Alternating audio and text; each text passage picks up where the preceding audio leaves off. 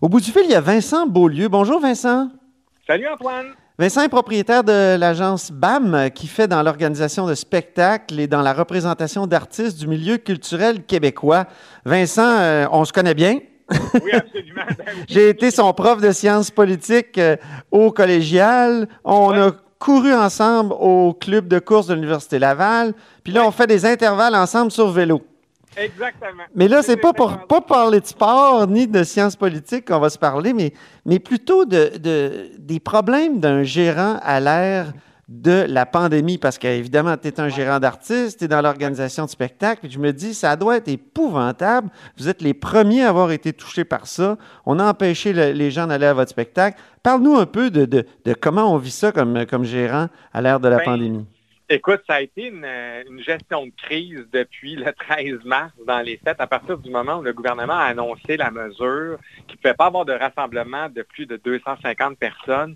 Nous, il y a tout un pan d'une tournée qui devait s'annuler. Donc déjà là, entre, il disait que ça allait durer jusqu'à peu près la mi-avril. Donc nous, dès la- l'annonce dans les fêtes, euh, nous, il a fallu replacer à peu près 80 spectacles entre le, euh, le- pour donner un indicatif aux gens chi- chiffrés, si on veut, là. C'est vraiment, donc, entre le, entre le 15 mars et le 15 avril, il y avait à peu près 80 spectacles qui étaient en tournée pour nous autres. Il a Aïe. fallu replacer. Et depuis là, ben, on replace et on replace un paquet de tournées. Puis, ben là, c'est que plus on repousse un peu par en avant, plus la problématique s'installe aussi, parce qu'à un moment donné, il y a une capacité de date. Donc, c'est Hey, pa- Parle-nous rapidement euh, des artistes que tu représentes, Vincent. C'est qui? Il y a des Ben, gens qu'on connaît là-dedans? de- oui, oui, absolument, absolument. On parle de nous autres, on représente à peu près une trentaine d'artistes, mais dont les plus connus, je dirais, il y a Laurence Jalbert, Guylaine Tanguay, Paul Darèche, euh, Bud Acton, qui est un groupe de Québec, les Lost Fingers, Nathalie Choquette, euh, Gino Quilico, euh, Anne Bisson. En tout cas, bref, on a une soixantaine, une trentaine d'artistes qu'on représente Ben oui. à l'agence. Ouais, donc les, les plus connus sont ceux que j'ai nommés. Là. Donc, il y avait plein de spectacles. Puis évidemment, Oui, c'est des les revenus, là. Les revenus ne se- disparaissent carrément. là. Littéralement, 100% des revenus sont disparus. Donc, et pour nous, et pour l'artiste, et pour le diffuseur aussi, parce que la salle de spectacle, elle, qui avait vendu les billets, le, le revenu se trouve à disparaître dans son année financière, si on veut, Mhm. parce que le spectacle n'aura pas lieu. Donc, euh, dans cette année-là, mais qui est reportée à une date ultérieure, ce qui fait que, oui, les revenus coupent, ça tombe à zéro. Donc, beaucoup de discussions avec les comptables. Oui, c'est ça. Puis, avez-vous accès à des aides spéciales, que ce soit du Conseil des arts euh, euh, à Ottawa ou ici au Québec euh, de, de- du Calque? Ben, je dirais que les aides viennent pas justement des ministères que tu viens de nommer. Ouais. Ils vont venir, bon, nous, dans les fêtes, à date, ce que je, moi, en tout cas, personnellement, je vais parler pour l'exemple de BAM.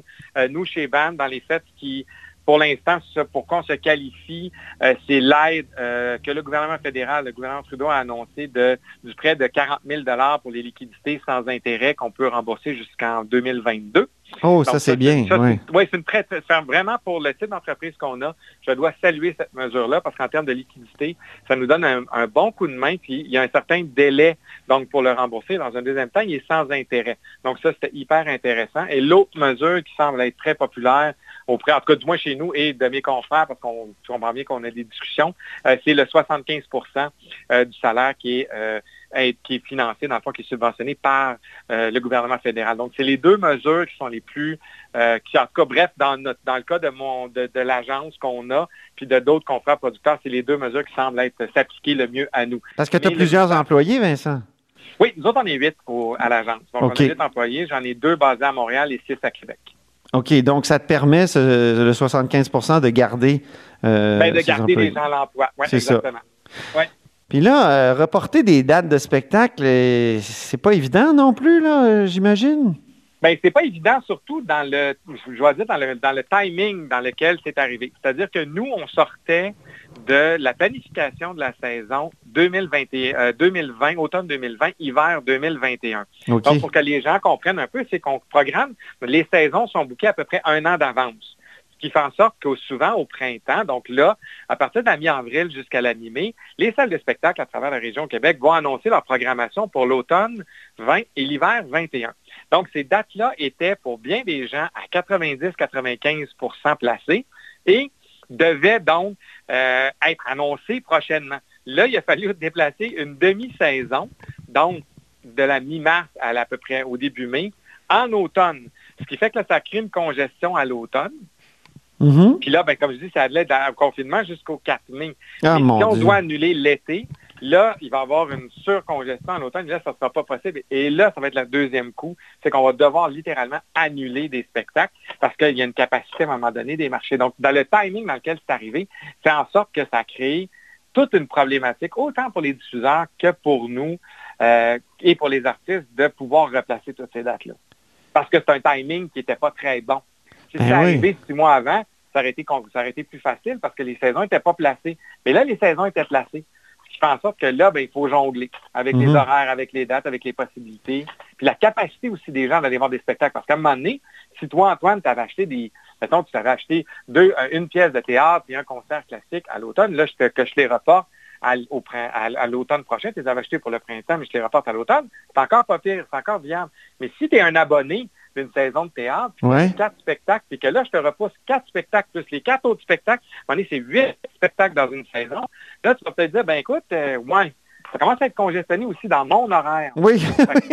Non, mais C'est vrai, si on le comprend aussi. À un moment donné, l'acheteur de billets, le client, ben lui aussi, il a une capacité. Puis en ce moment, ben, je te dirais que c'est à peu près un taux, à date, ce qu'on voit, c'est à peu près 50% des gens qui demandent le remboursement, euh, parce qu'évidemment, les conditions financières des gens ont changé. Ben oui. Donc, euh, donc, ça crée aussi une pression sur le, le- le cash flow des salles de spectacle et des nôtres, parce qu'il faut rembourser les billets, les faits. Mon Dieu. Euh, là, pour chose. le sport, le gouvernement semble avoir, semble être prêt à reculer, si je ne m'abuse. Et-. Quelle est la différence entre aller voir, aller s'entasser dans une salle de spectacle ou s'entasser dans un aréna? Je j'arrive pas à voir la différence. Est-ce que pourquoi il faudrait pas reculer aussi pour euh, les arts? Ben, écoute, euh, je, je, me pose exactement la même question. C'est dans les faits, s'ils permettaient ça, je vois pas pourquoi ils permettraient pas le spectacle. Dans les faits, je peux comprendre qu'au niveau d'un festival, c'est peut-être plus compliqué à gérer par rapport à un- une distanciation sociale, mais il reste qu'au final, je vois pas pourquoi ils reculeraient maintenant. Est-ce que le lobby du sport est plus fort que le lobby de la culture? Ouais. Peut-être, j'en ai aucune. Non, mais rendu là, c'est probablement de l'influence parce que on a, moi-même, j'ai de la difficulté à m'expliquer pourquoi on pourrait aller assister à un match de soccer de l'Impact, par exemple, bien que j'ai rien contre l'Impact, là, mais qu'on pourrait pas aller assister à une pièce de théâtre euh, à la salle culturelle à Drummondville, par exemple. Oui, oui, c'est ça. Pourquoi Est-ce- nous, on serait forcés à le faire, je sais pas. Est-ce que tu es satisfait, euh, puis euh, euh, sens-toi bien libre, de, la réponse de la DISC et de la réponse euh, du ministère de la Culture à, Québec jusqu'à maintenant?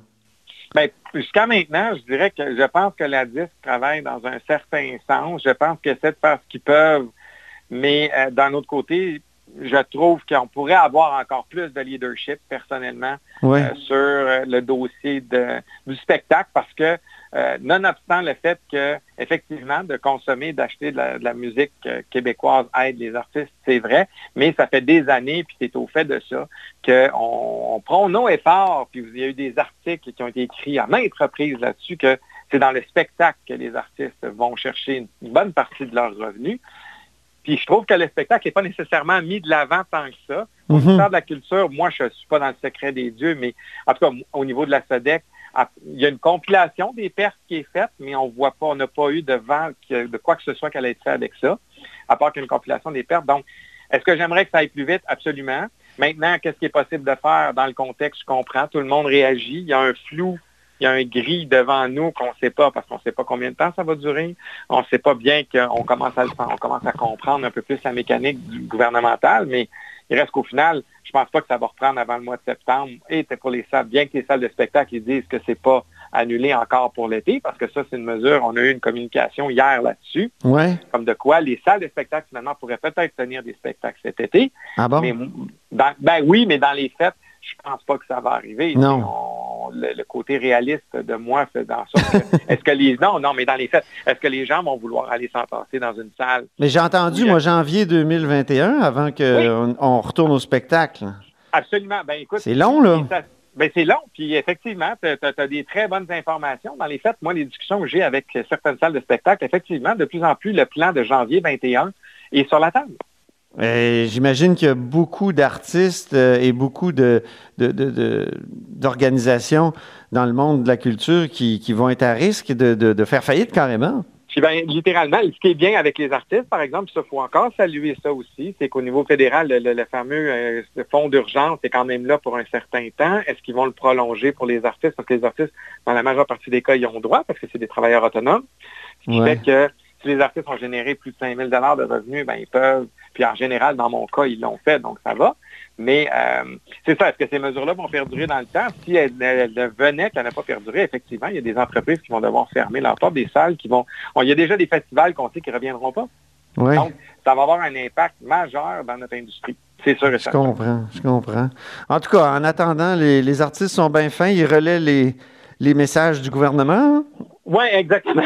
on en voit un peu partout. Non, mais c'est vrai, c'est un peu ce que je trouve des fois le paradoxe de ça. C'est que dans, dans, ce contexte-là, comme on vous a dit là, je pense que les gens l'ont constaté, c'est qu'au final, c'est les premiers qui ont été coupés, c'est les premiers qui ont été demandés à, l'aide en disant vous, comme influenceur, aidez les gens, mais au final, on n'a toujours pas de mesures qui se dirigent vers eux.